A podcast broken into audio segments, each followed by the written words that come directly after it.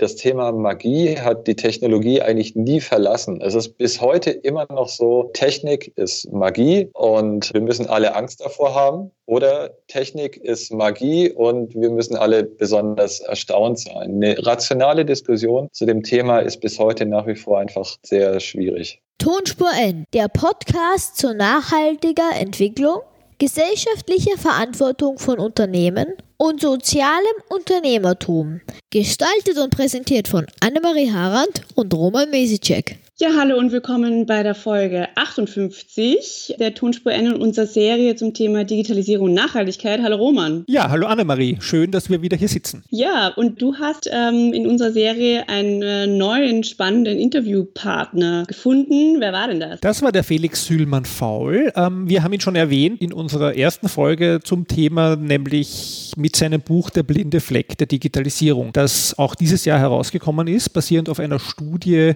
die vom WWF mit unterstützt wurde. Und ja, zu der habe ich mit ihm gesprochen und äh, wir haben die Bandbreite, glaube ich, sehr weit gespannt. Wir, es ist fast ein bisschen philosophisch, möchte ich sagen, an manchen Stellen, ohne zu viel zu verraten. Aber natürlich geht es auch wieder um Postwachstum ganz stark, vielleicht auch ein bisschen mehr äh, auf Unternehmen und Felix hat vor allem auch einen sehr kritischen Blick auf die Konsumgesellschaft. Gibt es was, was du vielleicht ankündigen möchtest, worauf die Hörerinnen besonders achten sollen? Also ich habe sehr viel gelernt, das äh, möchte ich hier gleich ankündigen und ähm, das ist auch der erste Techniksoziologe, mit dem ich ähm, jemals zu tun hatte, jetzt indirekt. Also sehr spannend. Was genau man so macht als Techniksoziologe, werden wir gleich erörtern, wenn das Interview losgeht und wie üblich würde ich sagen, wir hören gleich mal rein, oder? Los geht's. Ja, hallo Felix, schön, dass du bei uns im Podcast zu Gast bist. Hallo Roman, ich freue mich auch. Wir machen ja weiter mit unserer Sendungsreihe zu Digitalisierung und Nachhaltigkeit Zeit. Und eines der zwei Bücher, die wir da jetzt schon immer angekündigt haben, war das Buch Der blinde Fleck der Digitalisierung. Und da darf natürlich einer der Autoren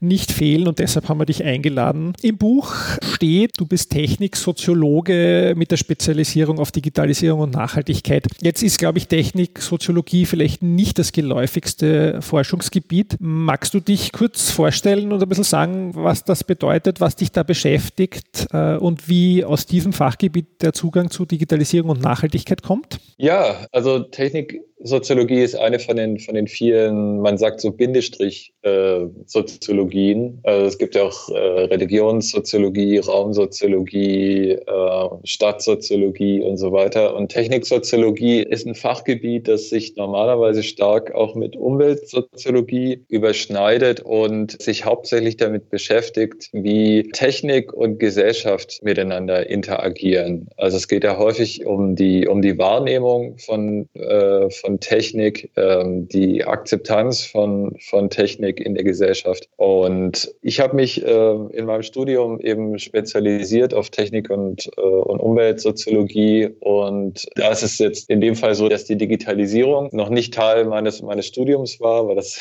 einfach zu lange her ist. Mhm. Aber ähm, Digitalisierung eben hervorragendes Gebiet für das Thema Techniksoziologie ist. Wie ist denn da dein Eindruck? Also ich, ich habe immer noch eine Podiumsdiskussion in den Ohren einmal von einem Technikprofessor an der Technischen Universität Wien, der gesagt hat, wir, wir forschen so viel im Bereich Technik, aber machen uns äh, ganz selten Gedanken darüber, was das für Auswirkungen auf den Menschen hat und forschen eben nicht begleitend zu diesen Veränderungen in der Gesellschaft. Würdest du das teilen? Ja, ja und nein. Also ich, ich würde sagen, das ist also gerade Akzeptanzforschung ist ein wichtiger Teil ähm, von, von Soziologie.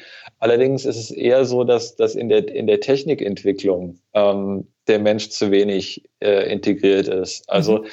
Ähm, ein Beispiel dazu, ich habe ich hab meine Magisterarbeit geschrieben in der Daimler Kundenforschung und habe da auch verschiedene Interviews geführt und es ging damals um, um das Thema äh, HMI, also äh, Human Machine Interfaces, Fahrerassistenzsysteme und habe da mit verschiedenen Ingenieuren auch Interviews geführt in dem Zusammenhang und die haben mir halt ganz klar gesagt, ja, also sie würden das halt nicht besonders früh irgendwie mit Probanden testen und so weiter, weil sie würden sich eben äh, an DIN-Normen orientieren mhm. und von daher wäre der Faktor Mensch da im Grunde abgedeckt. Und Ähm, ja, das, also das ist, das konterkariert eben zu, zu äh, anderen Perspektiven auf das Thema. Einer der Mitbegründer von Apple, der beispielsweise gesagt hat, man kann im Grunde die, die Anwender nicht früh genug, Anwenderinnen und Anwender nicht früh genug eigentlich in das Thema integrieren. Also da kommen schon so zwei Themen aufeinander. Und gerade im, im ingenieurwissenschaftlichen Bereich ist das deutlich unterrepräsentiert, würde ich sagen. Ja, sehr spannend. Und da ist ein bisschen eben die Frage Digitalisierung und Nachhaltigkeit. Ich meine, zwei Begriffe, die jetzt, du hast vorher gemeint, in unserer Filterblase sehr groß diskutiert werden, aber vielleicht in der Breite noch nicht so angekommen sind. Wie bist du zu dem Thema gekommen? Wie siehst du die Aktualität des Themas? Also die Aktualität momentan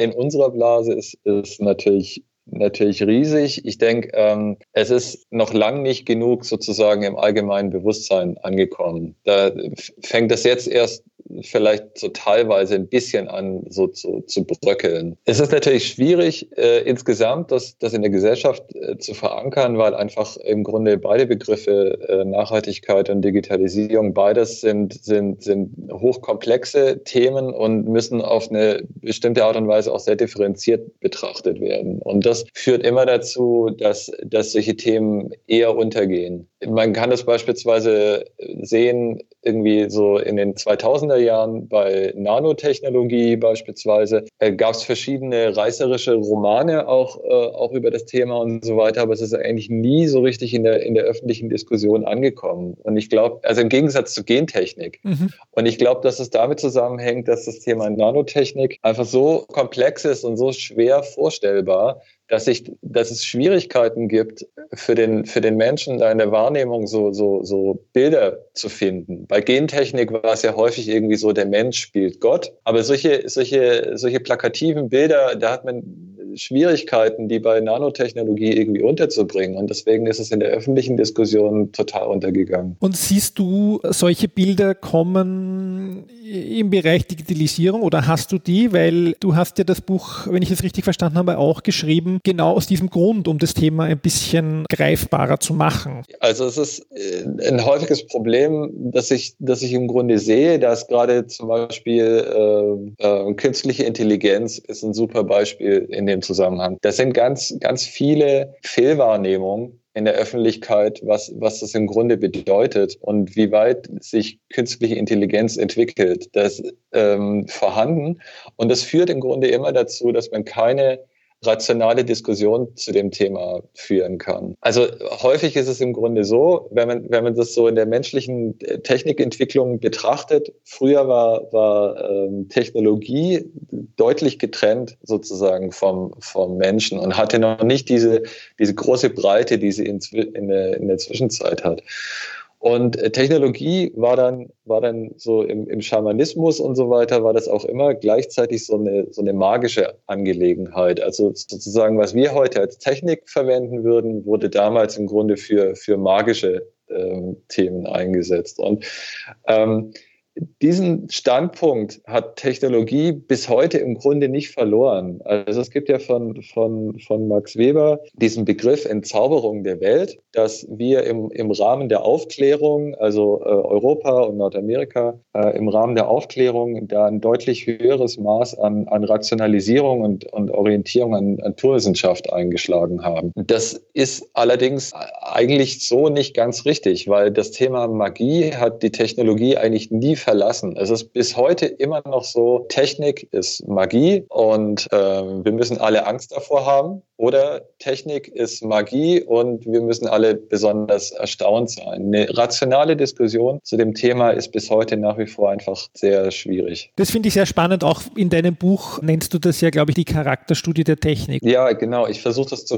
charakterisieren und dass die, die, die Digitalisierung ist vielleicht von diesem Begriff der, der Entzauberung der Welt, das ist gerade so eine, im Grunde so die, eine Fortsetzung eigentlich. Einerseits ist es schon so, dass das, was Max Weber schreibt, man, man es ist die Hoffnung darauf, dass man theoretisch im Grunde alles herausfinden kann oder alles errechnen könnte, wenn man nur wollte. Und das ist ja heute so, wenn man sich so Fitness-Tracker und so weiter anguckt, die geben einem ja eine, eine Menge an Informationen, die vollkommen arbiträr und bis, also bis sinnlos ähm, im Grunde ist. Aber man hat auf jeden Fall einen quantitativen Wert bekommen. Das ist auf jeden Fall eine sehr wichtige Information. Aber einerseits hat es diesen, diesen, diesen kalten, quantitativen Charakter, aber andererseits ist es auch einfach nur ein, ein Glaubensersatz. Also es ist im Grunde so eine Art Religion, die da betrieben wird. Also weil, weil es ist ja, es ist ja im Grunde nicht wirklich nachprüfbar, sondern es sind irgendwelche Zahlenwerte und man glaubt eben im Grunde daran, aber man weiß es eigentlich nicht. Und wie siehst du in dem Kontext oder wie verwendest du ihn auch den Nachhaltigkeitsbegriff? Es gibt ja vielleicht teilweise ähnliche Schwierigkeiten mit dem Begriff. Wie führst du das zusammen oder wie, wie, wie denkst du das gemeinsam oder kann man das überhaupt gemeinsam denken? Die zwei Begriffe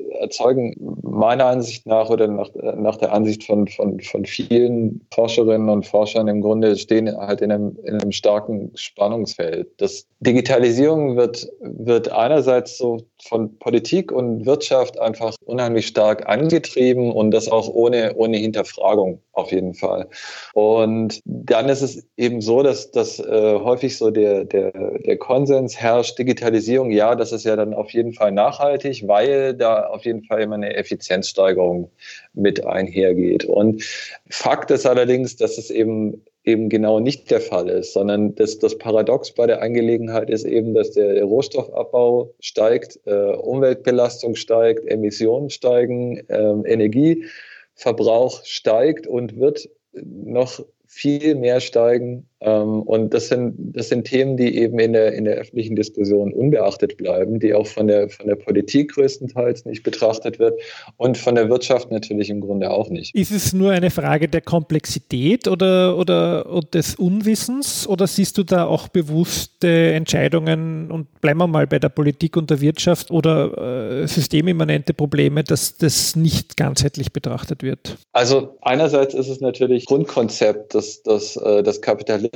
dass der Kapitalismus da im Grunde auf der Ebene eine hervorragende neue Quelle gefunden hat, im Grunde weiter sich zu entwickeln. Und das ist im Grunde eigentlich auch die, die Hoffnung der, der Politik. Im Grunde ist es ist das Thema Wirtschaftswachstum. Und das ist die, die, die Erwartungsdynamik, die sich hinter der Digitalisierung verbirgt. Und wenn man, wenn man so ein bisschen in der, in der Menschheitsgeschichte nach hinten schaut, deswegen habe ich in dem, in dem Buch auch noch ein letztes Kapitel geschrieben und habe da so ein bisschen betrachtet, wie sind, wie sind andere menschliche Zivilisationen zugrunde gegangen. Viele Zivilisationen sind daran zugrunde gegangen, dass sie, so wie wir das im Grunde auch gemacht haben, sich darauf gestützt haben, lebensnotwendige Ressourcen auszubeuten. Und das dann eine ganze Zeit lang gut ging und dieses System dann sich aber relativ festgefahren hat und dann durch eine Klimaveränderung in den meisten Fällen äh, die Anpassung an diesen, an diesen Klimawandel nicht mehr möglich war. Und das sind genau die Randbedingungen, die heute auch noch vorhanden sind. Und häufig Natürlich gab es dann in dem Zusammenhang auch eine wirtschaftliche Elite, die eben eher daran interessiert war, ihre Macht zu erhalten, anstatt sich an die neuen Gegebenheiten anzupassen. Und da stellt sich halt in dem Zusammenhang für uns die Frage, wenn wir uns sozusagen auf die wirtschaftlichen Eliten, auf die wir uns sowieso nicht verlassen können, wie ist es dann allerdings mit den, mit den einzelnen Menschen? Sind die daran im Grunde interessiert, unsere Zivilisation fortzusetzen oder ist das eben nicht der Fall?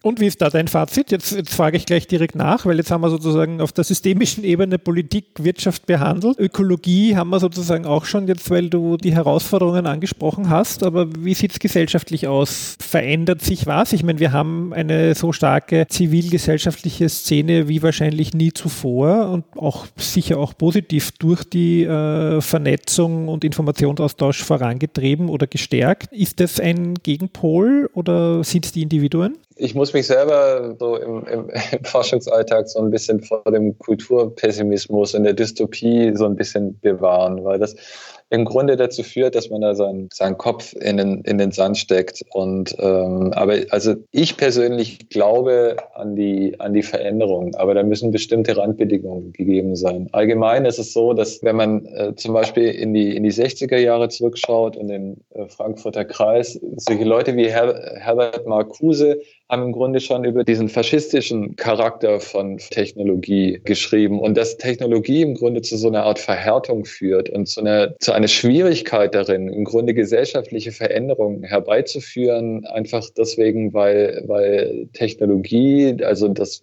ist jetzt meine, meine Formulierung, im Grunde uns in so eine Art seidigen Komfortkokon vielleicht äh, hüllt. Und das alles un, unfassbar bequem macht und einfach macht und so weiter. Und die Abkehr im Grunde von dem Thema, es sind alle diese Dinge notwendig und so weiter. Und ist, ist Suffizienz nicht eigentlich das wichtigere Thema? Ähm, das ist äh, relativ schwierig. Was ich glaube, ist, ist Folgendes. Ähm, Nachhaltigkeit ist, ist häufig, ähm, mündet häufig in so einer moralischen Debatte, in so einer, in so einer moralischen Ecke. Und dann hat man Schwierigkeiten im Grunde aus dieser Ecke heraus zu argumentieren, weil man abgeschrieben wird als, äh, als äh, keine Ahnung, als Gutmensch oder sonst was äh, in der Richtung. Aber die moralische Debatte hilft im Grunde auch nicht weiter. Ich glaube, dass das Thema Nachhaltigkeit ist ein elitäres Thema nach wie vor, ob es jetzt um Digitalisierung geht oder nicht. Es ist ein elitäres Thema und trifft nur wenige Prozent Prozentanteile der Bevölkerung. Und deswegen, was wichtiger ist als die moralische Debatte in dem Zusammenhang, sind, sind politische Maßnahmen. Und die sind dann auch teilweise schmerzhaft. Das kann natürlich sein. Aber äh, die politischen Maßnahmen zwingen eben auch die Leute, die sich nicht mit dem Thema Nachhaltigkeit beschäftigen und sich nicht nachhaltig benehmen aus rationalen Gründen heraus, werden durch politische Maßnahmen eben auch dazu gezwungen. Und das gilt natürlich auch genauso gut für Unternehmen. Und siehst du da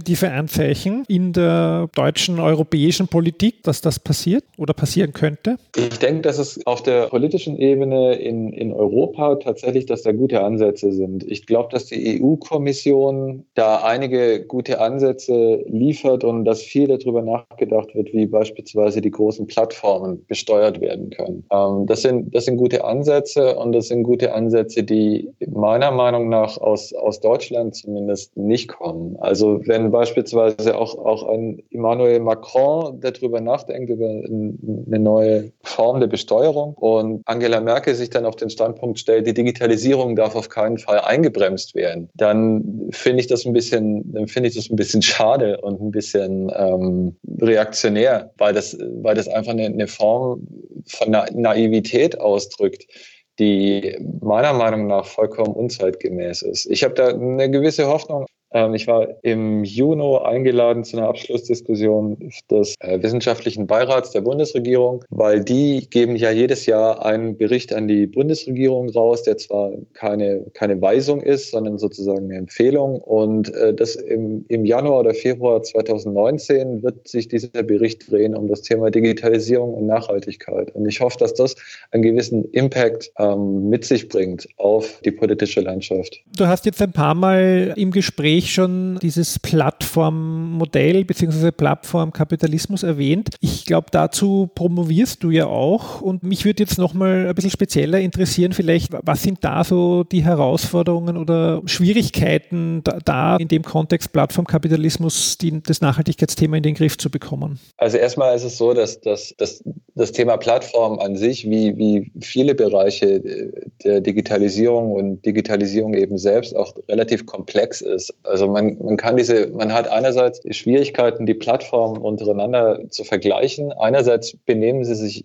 oder wenn ich jetzt mal da so einen Charakter dazu schreibe, ähm, benehmen sich oder haben die, haben die Plattformen sehr ähnliche Strategien einerseits. Äh, andererseits ist es sehr, sehr, schwierig zu vergleichen, weil die, die Monetarisierung dieser Plattformen auch teilweise sehr unterschiedlich geschieht. Aber es ist eben so, dass die, dass die Plattformen haben verschiedene Kennzeichen der, ich sage jetzt mal, Unnachhaltigkeit. Also einerseits ist es dieser Charakter zum Monopolismus hin. Es entsteht ein hohes Maß an, an verschiedenen Formen der, der Abhängigkeit. Also einerseits Abhängigkeit Abhängigkeit von einem gewissen Ökosystem, wo man dann starke Schwierigkeiten hat, seine, seine persönlichen Daten im Grunde auf eine andere Plattform ähm, zu übertragen, beispielsweise. Dann ist natürlich das Thema, dass sehr wenig Steuern gezahlt werden, unfassbare Umsätze und unfassbare Marktkapitalisierung auf der einen Seite vorherrscht, aber auf der anderen Seite im Grunde, wer bezahlt dann Kindergärten, ähm, was ist sich Infrastruktur und so weiter. Das machen eben die großen Plattformen eben nicht. Und dann geht das natürlich runter bis auf kleinere Themen, kleinste Themen. Also im Grunde, was weiß ich, zum Beispiel geplante Obsoleszenz ist ein Thema und eine große Menge an Rohstoffabbau und das Zusammenkneifen sozusagen von beiden Augen, unter welchen Umständen die Rohstoffe dann im Grunde gefördert werden. Also das ist ein, ein riesiges Thema an, an Nachhaltigkeitsproblemen. Geplante Obsoleszenz, das haben wir auch schon mal in einem früheren Podcast besprochen. Wie ist, siehst du da den Zusammenhang zur Digitalisierung? Welcher Kontext schwebt dir davor? Ja, also da auf der Smartphone-Ebene ist das Thema sehr offensichtlich oder allgemein im Bereich IKT, also Informations- und, und Kommunikationstechnologie. Das hat ganz viele Gesichtspunkte.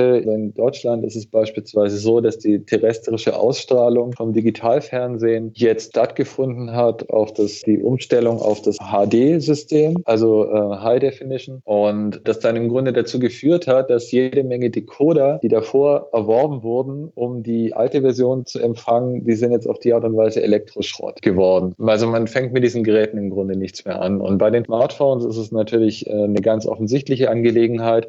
Es gibt im Grunde kaum noch Telefone, wo heute der, der Akku gewechselt werden kann. Die Geräte sind sehr fragil, gehen sehr schnell kaputt, sind schwer zu reparieren, schwer zu öffnen. Ich glaube, wir haben jetzt den Bogen der Herausforderungen und Probleme ganz gut gespannt. Ich möchte jetzt aber so gegen, gegen Ende des Gesprächs möchte ich noch positive Akzente setzen. Du gibst ja auch ein paar Ideen, wie uns die Digitalisierung für mehr Nachhaltigkeit helfen kann. Vielleicht ein paar deiner Highlights dazu. Digitalisierung hat ja, also erstmal wertfrei betrachtet, bringt das ja auch eine gewisse einfache Zugänglichkeit oder eine Niedrigschwelligkeit mit sich, was dann einerseits gegebenenfalls dazu führt, dass man zum Beispiel beim Streaming über, übertreibt. Ja, das wäre dann ein negatives Beispiel, aber die, eine einfache Zugänglichkeit ist eben auch ähm, die Möglichkeit zurückzugreifen auf, auf äh, Sharing Economy oder Wiederverkauf, beispielsweise auf das Thema Carsharing oder auf Leihläden, ähm, wo man sich dann eben die Bohrmaschine leihen kann, anstatt sich eine neue Bohrmaschine kaufen zu müssen. Ich glaube, ein ganz großes Thema oder ein ganz großes Potenzial steckt auf jeden Fall im Bereich der Kreislaufwirtschaft. Also aktuell ist es so, dass zumindest die deutsche Industrie deutlich unter 20 Prozent von recycelten Materialien verwendet. Und das liegt daran, dass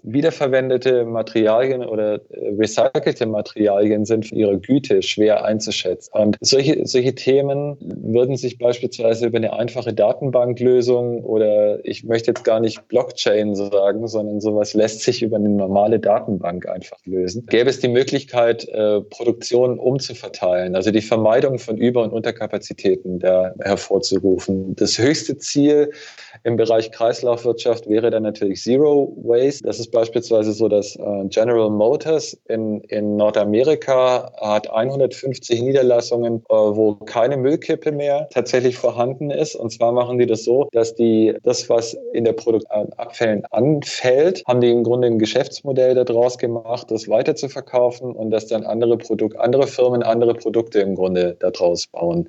Und da muss natürlich ein hohes Maß an, an Informationen, was sind das für Materialien, welche Güte haben die, aus was bestehen die und so weiter. Dieser große Fluss an Informationen muss dann natürlich hin und her gehen und da ist natürlich die, die Digitalisierung eher ein Segen als ein Fluch. Und wenn man sich betrachtet, dass beispielsweise bei einem, bei einem Notebook lediglich zwei Prozent von dem Material, das verwendet wird für die Herstellung, letztendlich in dem Gerät landen und 98 Prozent davon tatsächlich nur Müll sind, dann ist das Thema Kreislaufwirtschaft was, was wirklich ein, ein, ein hohes Maß an Verschwendung und, und äh, Problemen beseitigen könnte. Was ich persönlich so interessant finde, ist, dass äh, eigentlich, du sprichst ja jetzt auch nichts Neues an oder kein neues Thema, also weder bei der Sharing Economy noch bei der Kreislaufwirtschaft. Ich meine, hat man sich früher schon über Effizienz und Produktdienstleistungssysteme etc. Gedanken gemacht, aber äh, insbesondere glaube ich auch in diesen beiden Themen haben wir halt durch äh, den Datenaustausch und die bessere Vernetzung erstmals vielleicht auch eine realistische Chance. Zum Abschluss vielleicht noch eine kleine Ankündigung. Wir haben jetzt bis jetzt in jedem Podcast die Konferenz Bits und Bäume angekündigt. Das machen wir diesmal auch, aber wer dich jetzt sozusagen auch noch persönlich kennenlernen will und nicht nur im Podcast hören, der kann da am 18.11. vorbeikommen, weil du bist auch auf der Bühne. Ja, was dürfen wir denn da erwarten? Genau, also es ist so, dass die Studie, auf, auf der das Buch Der blinde Fleck der Digitalisierung basiert, wurde beauftragt von Robert Bosch Stiftung und vom WWF Deutschland und deswegen präsentiere ich die Studie und stelle das Buch vor, zusammen mit Bettina Münch-Epple vom WWF und mit Stefan Rammler zusammen. Und da sind wir am 18.11. auf Bühne 3. Da sind wir auch schon gespannt. Wir werden uns dort dann auch persönlich kennenlernen. Da freue ich mich drauf. Ich mich auch, Felix. Und für jetzt danke ich dir für das Gespräch und für die Einblicke ins Buch und viel Erfolg bei den nächsten Schritten zur Digitalisierung und Nachhaltigkeit. Vielen Dank, hat mich auch sehr gefreut.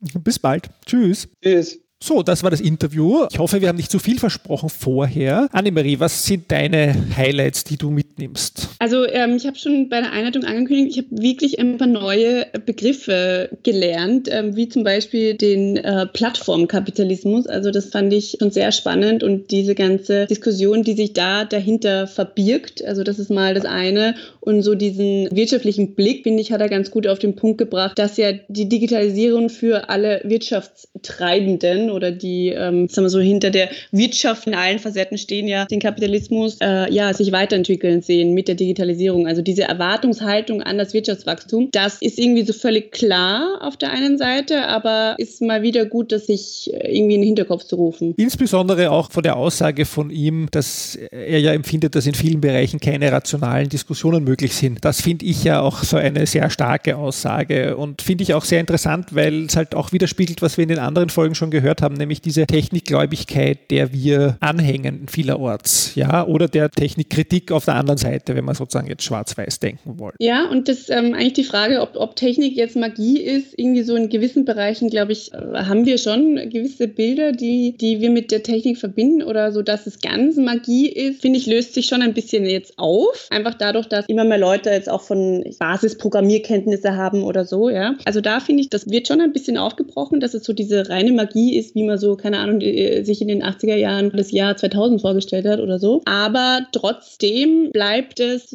ja, oder hat es doch einen gewissen ähm, mystischen Touch noch immer. Also auch diese, diese Sichtweise, das fand ich auch sehr spannend. Ja, das über die Magie habe ich recht lange nachgedacht und ich habe sie ja jetzt auch an den Anfang der Folge geschnitten. Aber da muss ich jetzt gleich widersprechen, was du gesagt hast, weil ich habe dann mir das überlegt, Magie für mich persönlich in Bezug auf Daten und Datenanalyse, ja, und das kommt einem schon manchmal dann auch, finde ich, wie Magie vor, was Amazon, Facebook oder Google alles für einen weiß, ohne dass man selber genauso weiß, das vielleicht über sich selbst. Ja, also einfach nur auf Basis der Suchanfragen basteln die ein Bild von einem. Das finde ich zum Beispiel schon sehr äh, mystisch fast. Sehr interessant, ja. Also da, ja, glaube ich, kann, kann, man in endlos äh, philosophischen Diskussionen versinken.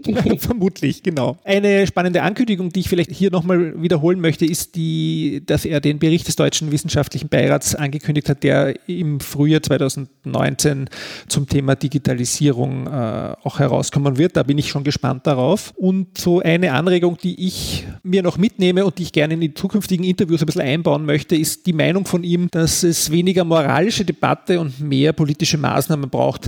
Ich bin nicht ganz sicher als so Nachhaltigkeitsverfechter, ob ich da ganz zustimme, aber ich finde es auf jeden Fall eine gute Diskussionsanregung, die mich zum Nachdenken gebracht hat und mit der ich mich auch noch weiter beschäftigen möchte. Ja, die Frage ist auch so, wie viel äh, moralische Diskussionen haben wir denn schon geführt? Also ist es, ist es nicht denn schon genug? Reicht es nicht mal? Blase reicht es nicht mal mit den moralischen Diskussionen? Oder ja, bringt das Thema sowieso mit sich, dass wir die eh immer führen? Mhm. Also ich bin schon sehr gespannt auf die Vorstellung auch bei der Bits und Bäume, ähm, nochmal konkret. Und ja, ich habe ja das Buch noch nicht gelesen, das heißt, ich habe noch was vor. Das war unsere Folge 58 zum Thema Digitalisierung. Sendung nach wie vor, dem wir auch noch eine Weile treu bleiben werden, dürfen wir schon verraten. Alle bisherigen Folgen zum Nachhören gibt es auf unserer Webseite tonspur-n.eu oder auf der Plattform Soundcloud. Abonnieren könnt ihr den Podcast zum Beispiel mit Apple Podcasts, aber ich habe jetzt auch extra nochmal nachgeschaut. Auf Spotify geht es jetzt auch, weil ich ja weiß, dass viele auf Spotify Podcasts hören. Meine Lieblings-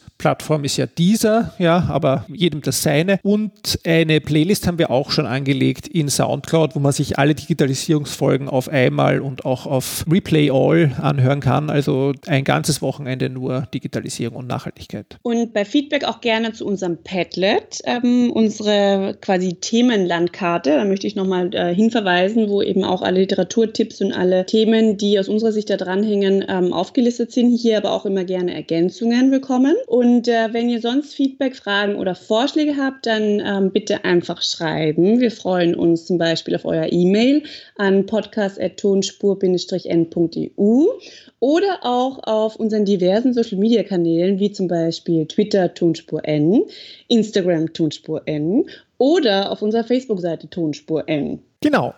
Annemarie Harald ist Co-Gründerin und Geschäftsführerin der Erdbeerwoche.